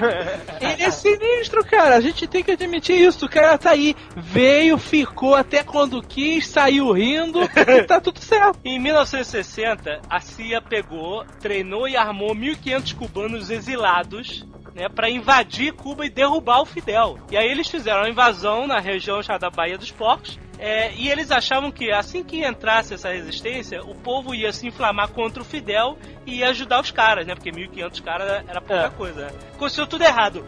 Vazou informação pro espião russo. A informação chegou no Fidel. Ele sabia quando ia ser a parada, aonde ia ser a parada. O povo não foi contra, foi justamente o contrário. Todo mundo apoiou o Fidel. Porque a Revolução Cubana, cara, ela foi apoiada pelo povo. Exato. Foi, foi. E os americanos achavam que não, que o, que o Fidel não tinha apoio popular. E aí é, foi tudo pensamento idiota deles. Condenou desde o início a operação. A operação estava destruída desde aí. Eu acho que, né? Eu acho que o pessoal não gosta do Fidel. é o mesmo pensamento idiota americano que fez eles perderem o Vietnã. É aquele pensamento de que não, o povo vai nos apoiar. Ih, caramba, não apoiou não. O bicho pegou aí. Exato. Então, foi um grande fiasco, veio a público, né? A CIA ficou manchadíssima. Tentaram matar o Fidel de mil e uma maneiras, com um charuto envenenado. Tentaram botar um explosivo no lugar onde ele mergulhava. Cara, a- a- até, até botar aquele peixe venenoso bizarro onde ele, tava, onde ele nadava, ver se ele, se ele pegava a porcaria do peixe, o nego fez. O que eu vi num documentário foi que a maneira mais próxima que eles chegaram de matar o Fidel foi que eles conseguiram recrutar um garçom de um hotel onde o Fidel sempre ia e ele sempre pedia um milkshake de chocolate. Aí deram duas pastilhas que ele tinha colocado num milkshake de chocolate, o Fidel ia tomar e ia ter um ataque do coração, ninguém ia saber o que aconteceu. Aí o filho da mãe guardou no freezer as pastilhas, pra quando o Fidel chegasse e tal. É, Acontece que o Já tá geladinho, o né? frio tirou toda a substância venenosa da parada, sei lá, congelou e Desativou- perdeu a O cara botou a parada no milkshake, o Fidel tomou, continuou rindo, e tararau, fumando charuto, etc. Nunca conseguiram matar o Fidel. Eu acho que o Fidel já, já sobreviveu a mais de 200 Cara, atentados, uma coisa assim, sabe? O Fidel, o Fidel é undead, né? Não vai descobrir isso. E eles queriam, até deram substâncias pra que a barba, isso dizem, né? Que eles queriam que a barba dele caísse com uma substância lá. Porque o. Fidel dizia, depois da Revolução, que acho que ele só ia tirar a barba quando houvesse justiça É ele- pro povo cubano. Não, é- Como é que era? É porque ele tinha o queixo igual o do Noel Rosa. Na boa, cara, a CIA não merece esse nome.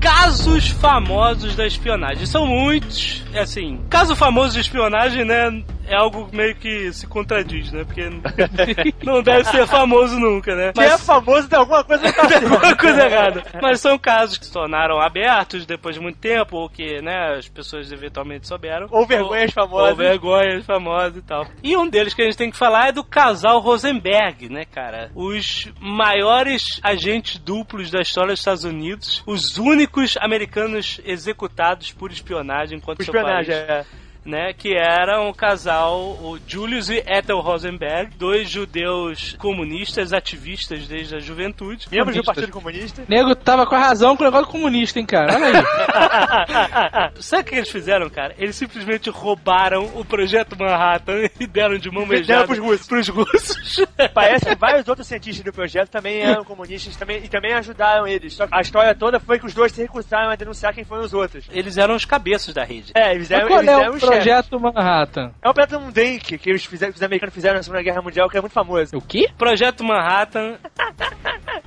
Caralho, velho. Pariu. Surtou alguém chama Tá de branco pra levar esse O projeto Manhattan foi a construção da bomba atômica. Ah. O, o casal Rosenberg, né? Eles eram. Mas ele- eles tinham de- se desafiliados ao- ao- oficialmente ao, ao Partido Comunista. Mas eles eram malditos comunistas, cara. Não, mas eles foram recrutados em 42 pelo grupo que iria se tornar a KGB pra fazer espionagens para a União Soviética. Zagal é muito macartista.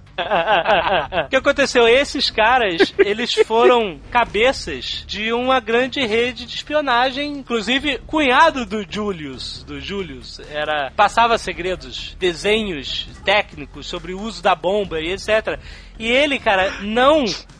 Qual era o desenho técnico dos da bomba? Era o cogumelo assim? ah, você acha que não existe? Agora, a verdade seja dita, né, cara? O negócio de espionagem é essa chatice, né? É você ficar arranjando gente pra trabalhar pra você. Exatamente. É isso que você faz. É tipo o funcionário da aí pô. É a mesma coisa. cara, a espionagem é uma grande pirâmide, né? Cara? Exatamente. New Parovsky. Nimnoga.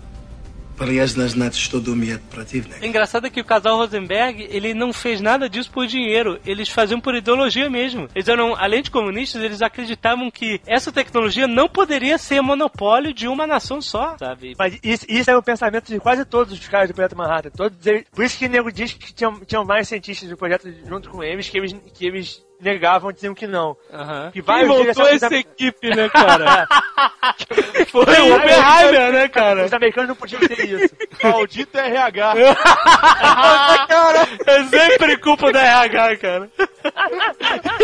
Mas olha só, o Rosenberg, ele entregou vários outros segredos, inclusive um muito maneiro, que era do fusível de proximidade, que era tipo um detonador sofisticado. Custou um bilhão de dólares em pesquisa. O cara entregou pros russos. Essa tecnologia foi instalada nos mísseis antiaéreos que derrubaram o U-2 em 1960, o avião espião americano sobre o solo soviético, aquele caso famoso. O fuzil de proximidade foi inventado pelos ingleses mesmo, não tem importância. Os americanos já tinham copiado mesmo. Ah, é? Ah, bom. É. Então tudo bem. Mas então, ele entregou para os russos isso. Esse caso do U-2 foi mais uma crise diplomática de espionagem, porque o U-2 é um avião de espionagem, O, o 2 né? foi a crise, da, a crise do vexame. Porque qual é o? Do, o 2 foi feito pra voar a- uma altura que nada conseguia interceptar ele. Exato. Então, quando o 2 voou a primeira vez, os, os, os russos mandaram um MiG atrás do 2, o MiG olhou, viu o 2 lá e falou, bom, beleza, tchau, o 2 não faz nada.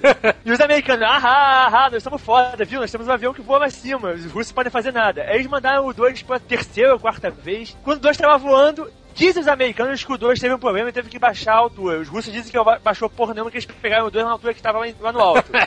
Aham. e que os russos mandaram um míssil terra-ar e botaram abaixo. Pois é, o Gary Powers caiu lá de, sei lá, 10 mil metros de altitude, não morreu. E ele foi preso, né? Ele conseguiu sobreviveu à queda, ejetou. Se declarou, se declarou espião no- na, na televisão. Foi obrigado, né? Depois de apanhar Foi. provavelmente muito. Rolou, rolou o vexame na, na conferência esse país com, com, com Khrushchev. É porque primeiro os Estados Unidos falou, não, não, não, isso é- não é nada disso, não é espionagem e tal, tararéu. O cara perdeu o rumo. Os americanos negaram que tinha um avião.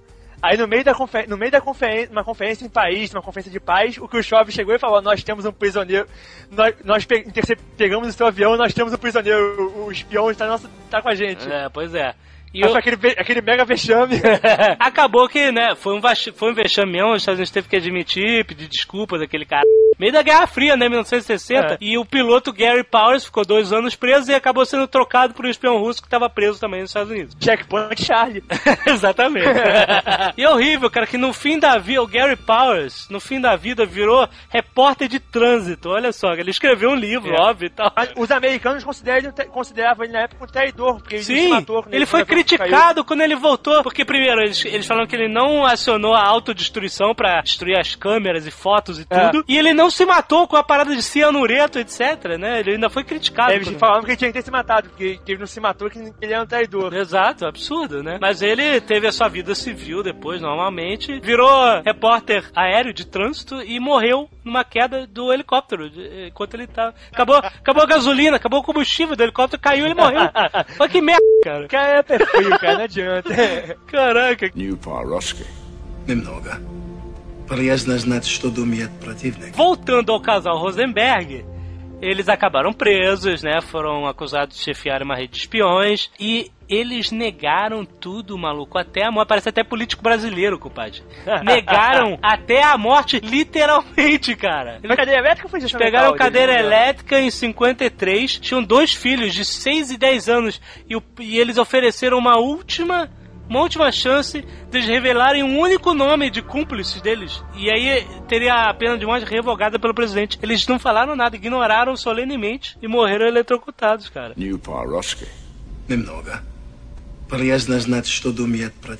Operação Ira de Deus. Ou em português ficou Cólera de Deus. Não, pelo Cólera. amor de Deus. Pelo amor de Deus. Operação Cólera de Deus é muito vexaminoso. Operação Ira de Deus, do Mossad, essa é famosa. Virou filme recentemente. filme do Spielberg Munique, que retrata isso brilhantemente. Pô, cara, esse filme Esse filme ficou é bom um mesmo. filmaço, É cara. um filme muito bem feito. O Spielberg é foda, né? Pra começar. Ele consegue te transportar, pra- não só pra, pra época, assim, mas pro sentimento da época. Parece que você tá É vendo um parada- filme da época, né? Exato, Ah. assim, o Spielberg é foda. Feito cara. na época, né? Foi, pra quem não sabe, foi é, em 1972, nas Olimpíadas de Munique, né? Teve o grupo Setembro Negro que invadiu lá Aliás, minha tia avó estava nas Olimpíadas, eu tenho uma, eu tenho uma lembrança da, da Olimpíada até hoje, tenho a torrezinha da Olimpíada. Meu Deus. E o, o grupo Setembro Negro, né, pegaram lá os. mataram os, os atletas israelenses e Eles fugiram. entraram pra sequestrar os israelenses. No Eles final, queriam acabaram libertar matando. É. prisioneiros, né? Não era isso? É, eles, queriam to- eles queriam tocar nego da, da OLP pelos atletas. No final acabou dando tudo errado e eles mataram alguns atletas. Por que que deu errado? Porque quando acabou a guerra, proibiram a Alemanha de ter qualquer tipo de, de exército ou grupo especial tal. Os caras O que foram usados... alemão não pode agir na rua. Os caras que foram usados, os caras que foram usados para tentar dissuadir lá o- o- os sequestradores, Aham. era policial de rua, completamente idiota. Era tão idiota que tentou invadir e não sabia que os sequestradores dentro lá do, do- da Vila Olímpica, eles tinham uma televisão e tava tudo sendo filmado e eles estavam vendo que os caras estavam... É, exatamente, aconteceu isso. É, e eles ficaram lá durante um tempo, depois conseguiram, conseguiram ir para um aeroporto e mataram todos os atletas judeus, né, israelenses. É, os sequestradores morreram também. Morreram? Morreu geral. Ah, Quem não perdão. morreu foram os mentores da parada, que não estavam lá. Eles matam alguns na Vila Olímpica, aí depois da parada eles, eles vão pro aeroporto. E no aeroporto já tem alguns reféns, alguns reféns vivos. Aí o nego faz de novo uma outra operação. Não contente de ter feito merda a primeira vez, os caras gostam de fazer merda a segunda. Aí quando eles vão fazer a segunda operação de resgate, eles terminam de matar todos os outros reféns e, e- e os sequestradores. Eu acho, se não me engano, que sobra um, ou- um ou dois dos sequestradores, mas são presos, whatever. Não, É, ninguém fugiu. não- não- ninguém, ninguém se, se livrou. Cara, quando você faz uma cagada dessa, não tem como você escapar, cara. Pois é, foi o que eu imaginei, mas é. Eu, eu- Nem o Alpatino escapou, cara. o Mossad imediatamente deu início à operação que ia perseguir e assassinar todos os mentores e pessoas ligadas ao grupo Setembro Negro, né? Que na verdade era uma grande operação de vingança, né? No dia seguinte, Israel já bombardeou uma área lá, Palestina, matou 200 pessoas e tal, não tinha nada. Bombardeou um campo de Não refugiados. tinha nada a ver com a história, mas eles tinham que mostrar que eles eram né, fortes, o cacete Cara, e tal. Tem que lembrar também que essa parada toda, o Estado de Israel tinha- já tinha rola as duas, as duas invasões árabes do Estado de Israel. É, já era uma zona de guerra bizarra e eles estavam querendo mostrar que, que, que eles podiam. Exato. Tava naquela briga de que eu posso, eu mando aqui nessa porra. Então os caras tinham que mostrar o poder deles. Exatamente. Então teve várias operações. Teve a operação que eles eh, plantaram a bomba no telefone de do atrair Mohammed eh, Hamshari, que é Ah, aí eles foram matar, to- eles foram matar todos os caras que bancaram e os, caras, os inventores do, dos atentados. Então, ele era um representante não oficial da OLP em Paris. Eles fingiram que iam fazer uma entrevista com eles, que eles estavam interessados na causa. Enquanto ele saía pra entrevista, os outros agentes entraram, botaram a bomba no telefone dele. No dia seguinte ligaram, o cara atendeu, falou: Você é o fulano? É. Aí explodiram a bomba e o cara morreu três semanas depois no hospital. E aí foi isso, foram matando um a um dos caras. Houve cagada, mataram um garçom na Noruega que não tinha nada a ver, confundido. Isso não é, não é muito divulgado, né? No Munique não tem isso, não né? tem, não tem. Não. Nego não bota a parte ruim da história, só Não, mas olha só, Cara, o Munique é cinema, né, cara? É fantasia. No Esquadrão É. do Mossad tem o, o Hulk, o James Bond e o Júlio César, cara. Verdade. Pô, por isso os caras conseguiram fazer a missão, pô. No documentário que eu vi aparece que foi, foi tipo uma crise diplomática com a, com a Noruega, né? Que os caras foram presos, o- Foram. os, os agentes do Mossad na Noruega. Exato. E o governo de Israel negou que eles eram agentes. Tá, a missão era essa, ia negar tudo. Na verdade, não existe nenhum treino de agente secreto, né, cara? Não, os, Você os é são... empurrado pra aquela parada e vai se virando, sabe? Esses, esses agentes assim que fazem operação de assassinato, coisas assim, imagina-se que eles ter um treinamento militar qualquer. Agora não é um treinamento James Bond, né? Você não faz um curso de agente secreto. Não, Pô, Ah, não, você faz um curso Seja de- KGB, seja na CIA, seja na casa do c... qualquer lugar que você entre. Você não vai se formar agente secreto e saber um monte de coisa. mais ou Você menos. vai- Na- olha que na Bíblia tem esse curso. hein? Mais ou menos. Não, pra, pra você ser agente secreto da CIA, você precisa t- ser careca, ter tatuagens e praticar esportes radicais. o leste europeu. E você se vira Seu por lá, cara. Diesel, né? Pode pegar as argentas, né? Anarquia Não é 99. tão ruim assim, não, hein? Não, olha só, tem um livro chamado Blowing My Cover, My Life as a CIA Spy. Minha vida como uma espiã da CIA, da Lindsay Moran Kegley. Ela foi agente da CIA durante cinco anos, é recente, e ela escreveu um livro contando como é que é a vida dela. Eu tô me segurando muito pra não fazer uma piadinha aqui, cara. Uma piadinha. Ah, ah, ah, ah. O nome do livro é Blowing My Job, da Lidia. Ela disse que o processo de seleção é simplesmente sinistro, né? Os negros reviram sua vida, seu passado, seus parentes, seus traumas de infância, tudo. Ai, que sinistro. Não, além Que disso, sinistro. você perde a sua vida pessoal. Não tem mais vida pessoal. Ai, que sinistro. Ué, você não acha maneiro ter vida pessoal, porra?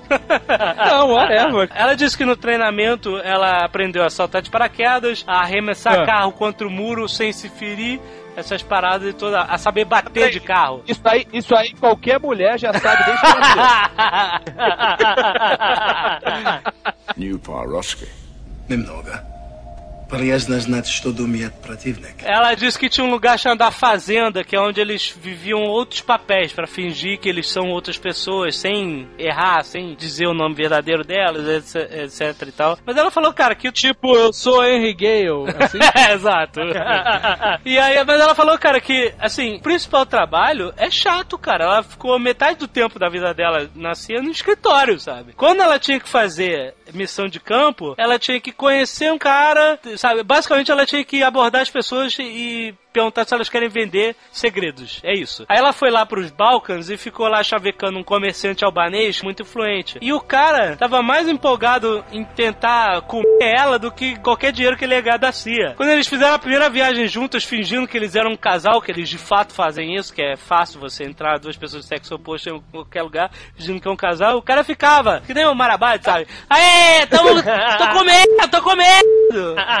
Aí ele ia no restaurante falando alto, pô, eu tô muito feliz de colaborar com o governo americano. Ela, cala a boca, porra! Então, cara, assim, não tem glamour, né? assim, é burocrático. E ela disse que a CIA é absurdamente desorganizada e burocrática que os melhores profissionais acabam saindo porque eles reconhecem mais as pessoas que cumprem o protocolo do que as que são mais competentes, né? Jack Ah, Bauer mas que eu- o diga. Eu quero saber o seguinte, ela deu pro Muhammad lá, pro... pro Claro. Não, ela, te, ela namorou um... Esse ela diz que, ela diz que não. Ela disse que namora... É, a única coisa que ela podia fazer de vida pessoal era se apaixonar de vez em quando. E ela namorou um informante, mas só isso, mas não conseguia separar a vida pessoal do trabalho nunca. É, esse livro deve ser muito ruim, cara. Por que, cara? É, conta a A verdade. única coisa que eu consegui fazer de vida pessoal foi me apaixonar. Vai pra puta que a pariu, cara. que porra chata, escrota, cara. New Paroski. Немного. Полезно знать, что думает противник. Sabe o que eu sei que acontece quando você sai da CIA porque você morreu? Ah. Se você, é, você morre em serviço, Ah. né? Tem uma lista, uma, daquelas paredes de mármore que os americanos adoram, É. com o nome de todos os, os agentes da CIA que morreram em cumprimento do seu dever. E aí, quando o cara é um agente secreto, qualquer coisa assim que não possa ser divulgado, Ah. tipo James Bond, né? eles botam só uma estrela solitária, sem o nome. Pô, que caído, né, cara? Que sinistro. É, tu se fode a vida inteira, Não tem nem, não tem nem o nome da parada. tem o nome, cara. É, esse é o verdadeiro espião. E no Projeto Caos é assim, cara. No Projeto Caos, quando você morre, você tem um nome. O nome dele é Robert Paulsen.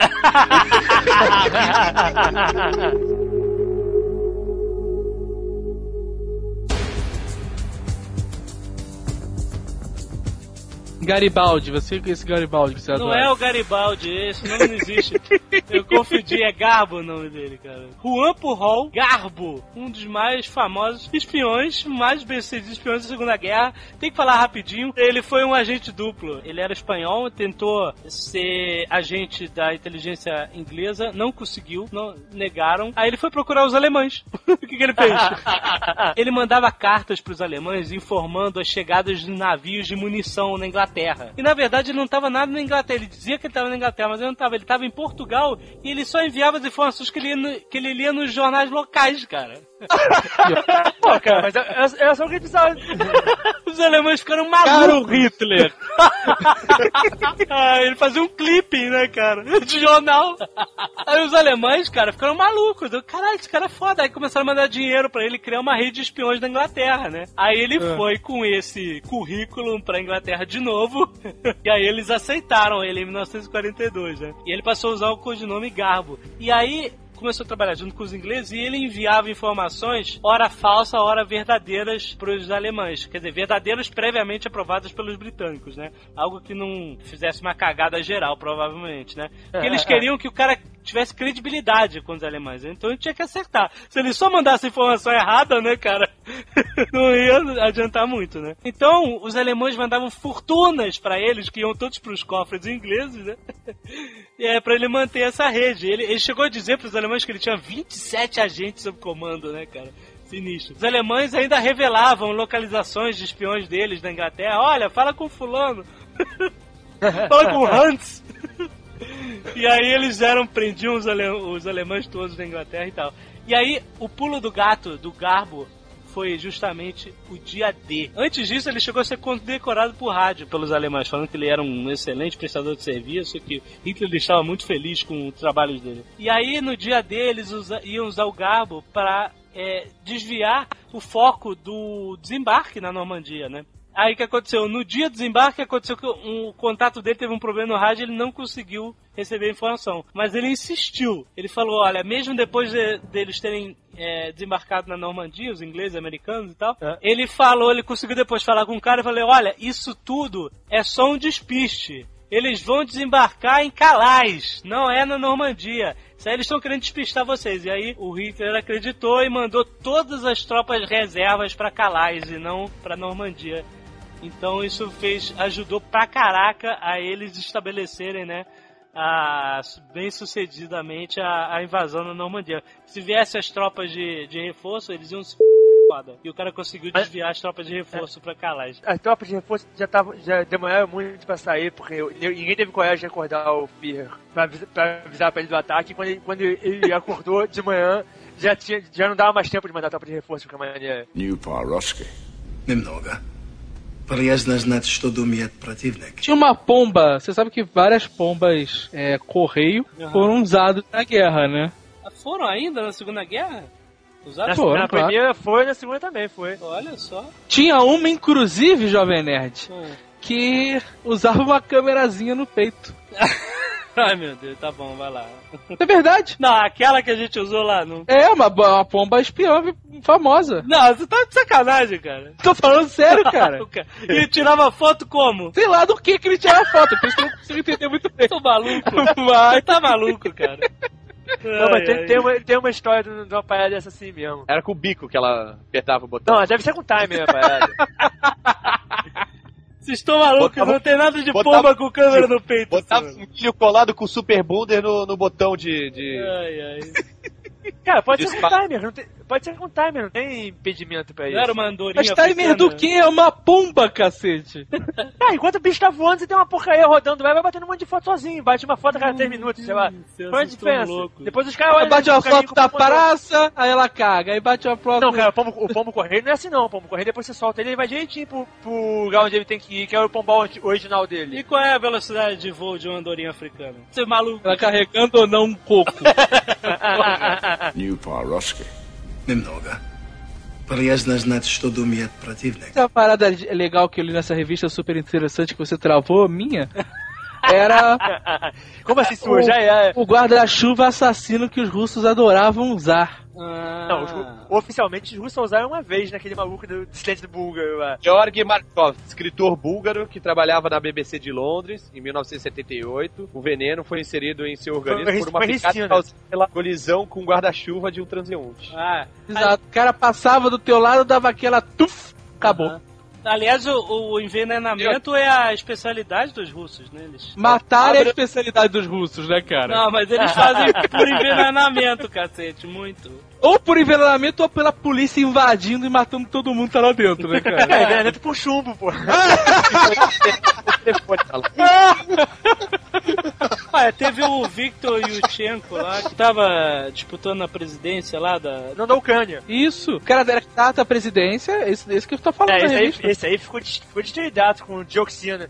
Ele foi envenenado e ficou com o rosto deformadaço, né? E sorte entenda como você quiser de não ter morrido, né? Exato. É. Porque o cara virou um hambúrguer. Sabe qual é?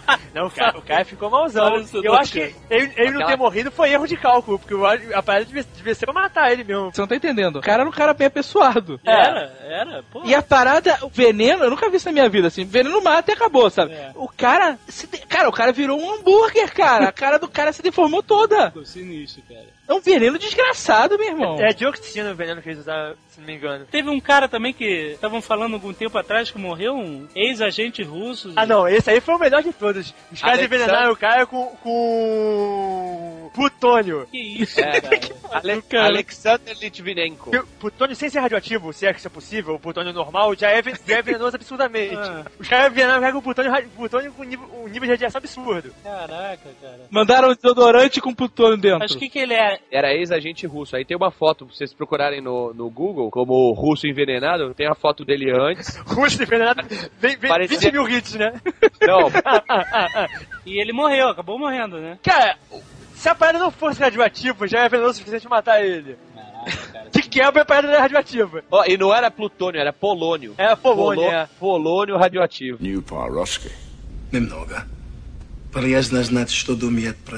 Livros de espionagem, falando rapidinho dos autores mais famosos, que são. É um assunto muito maneiro. Óbvio, Ian Fleming, né? Um dos mais famosos, o criador do James Bond. Autor inglês Frederick Forsyth, o cara é um mestre de espionagem. Dia do Chacal, ícone, dossiê Odessa. Livros sensacionais sobre espionagem. Eu li o ícone, é muito maneiro, é sobre os caras encontrarem um possível descendente dos Romanov. E aí rola aquela parada de querer dar um golpe de Estado com o Romanov, e aí tem um agente da enfim, no meio da parada, aí tem um monte de flashbacks do Lost, assim, na época da, da, da- da- do Muro de Berlim, o cara. Não, na época da década de 60, o cara. É muito maneiro, muito maneiro. Outro autor famosíssimo, John Le Carré, escreveu um, um dos livros de espionagem mais famosos do mundo, O Espião que Saiu do Frio. Quem gosta de espionagem, obviamente, conhece esse livro. É, deve ser lido. E, cara, nosso querido Tom Clancy, o autor mais nerd de espionagem de todos, cara. Americano, escreveu A Caçada do Outubro Vermelho, todos os filmes do Jack Ryan que você viu aí com, com Harrison Ford, até com o Ben Affleck, que é horrível. Alec Baldwin, todos esses caras já encarnaram o personagem mais maneiro dele, o Jack Ryan, que é um analista da CIA. E o Tom Clancy escreve livros sobre esse universo da espionagem desde a década de 80, desde é, Caçado do Outubro Vermelho. Dizem até que quando saiu, virou um best-seller, foi nego da, da, da, da CIA lá na casa dele perguntar de onde ele tirou as informações que tem no livro e ele disse que tirou tudo de fontes públicas. New Paroski. Немного. Полезно знать, что думает противник. Sabe o que eu tava pensando aqui? É. Existem os espiões e agentes secretos e existe o cara que é, é- que é o infiltrado, Sim, certo? existe. Esse cara a gente tá considerando como agente secreto, espião ou coisa do tipo? O, a pessoa É, ele é um infiltrada é, espião. um, é um espião, né, cara? É um, um momento mais perigoso até do, da vida do espião é ele estar infiltrado. Sim, o infiltrado é um espião. Até que o filme Os Infiltrados pode ser considerado um filme de espionagem, né? Muito bom esse cara. Esse eu não vi ainda. Pô, muito bom. Ai, não viu, cacete, Olha cara. só, vamos falar alguns filmes de espionagem, mas sem citar os filmes 007, Bourne, essas coisas são mais aventuras. Falar os filmes mais realistas de espionagem que vocês têm que ver, olha. Austin Powers? Ah, na boa. Pô, 100%. 13 dias que abalaram o mundo. Filme sobre Ah, a- muito bom. O último filme bom do bom. Kevin Costner. Exato, sobre a crise de mísseis cubanos, cara, é muito Cara, foda. Hein? Outro filme muito bom, Jogo de Espiões com Robert Redford e o Brad Pitt. Esse, cara, parece um filme real, totalmente real de espionagem. É muito bom. O filme se passa com flashbacks e o Rod- Robert Redford numa mesa de reunião da CIA. Com 24 horas pra salvar a vida do Brad Pitt que vai ser executado lá na China. É muito maneiro, cara. É bem realista, assim. Eu não sei quanto é realista porque eu não sou agente da CIA, mas parece bem mais realista do que qualquer. Não tem esse negócio de James Bond, de Bourne, de artes marciais e tal. É mais cerebral o filme. Filme muito bom, Bom Pastor, sobre a criação Ai, da não CIA. me fale de Bom Pastor, Não é cara. bom? Esse filme deu um problemaço. Mas aí isso é uma coisa sua, pessoal, da sua vida. Aluguei o filme, Ah. viajei, esqueci que o filme estava comigo. Ah, é verdade, lembro. Quando eu volto, a conta já tava em 100 reais, cara. Ai, Porra do filme. aí eu caio esse filme. Não, não paguei. Não falei, não pago. Perdi o filme, mandei empregado devolver, não tenho nada a ver com isso. A conta ficou pro papo. Munique, que a gente falou aqui, né? Que é um Bom. filme excelente de espionagem. O Ronin é um excelente filme de espionagem. Ele tem mais aventura, né? Perseguições de carro e tal, mas é um excelente filme de espionagem. Donnie Brasco, a Zagal botou aqui. Donnie Brasco é muito bom, com o Depp e Al Pacino, que é um filme de, de policial infiltrado, né? Uma Luz da Escuridão, que a gente falou de Segunda Guerra com o nosso querido Michael Douglas. Michael Ah, Douglas. ah, já tá, sei qual é. Tem um filme recente do Paul Verhoeven, A Espiã, teve nos cinemas recentemente, no circuito alternativo. Paul Verhoeven, que foi diretor de Robocop, se queimou todo com... Polônio. Zagal botou aqui. O Homem de Sapato Vermelho. O Homem do Sapato Vermelho.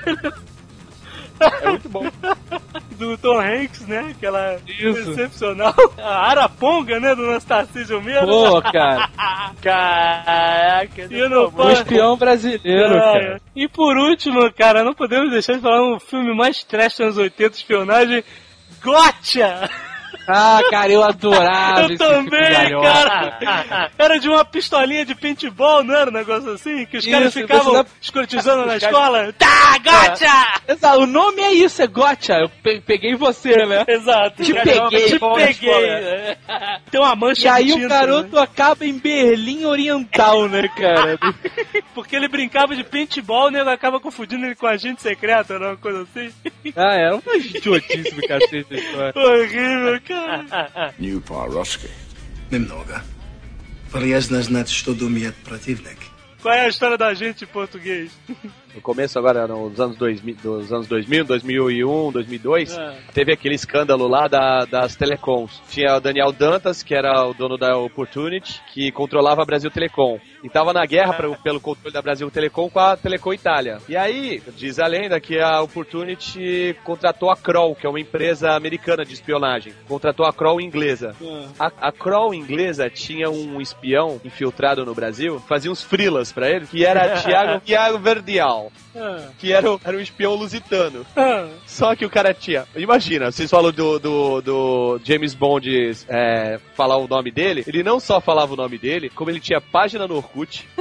No- os amigos dele chamavam ele de Araponga.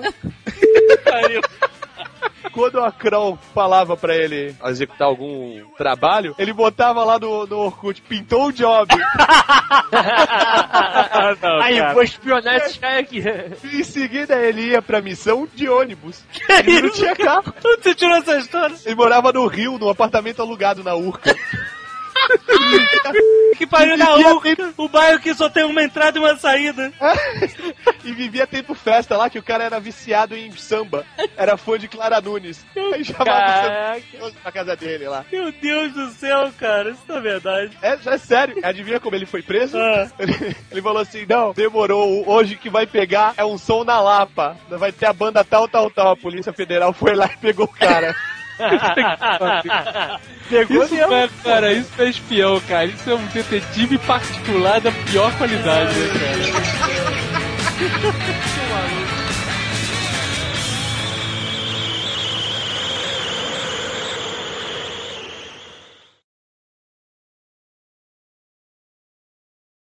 Eu achei só que esse Nerdcast não foi completo porque vocês não citaram nenhuma vez o mini agente polegar que combatia a louca. É louca. Lunáticos observando o urubu comendo alface. Exatamente.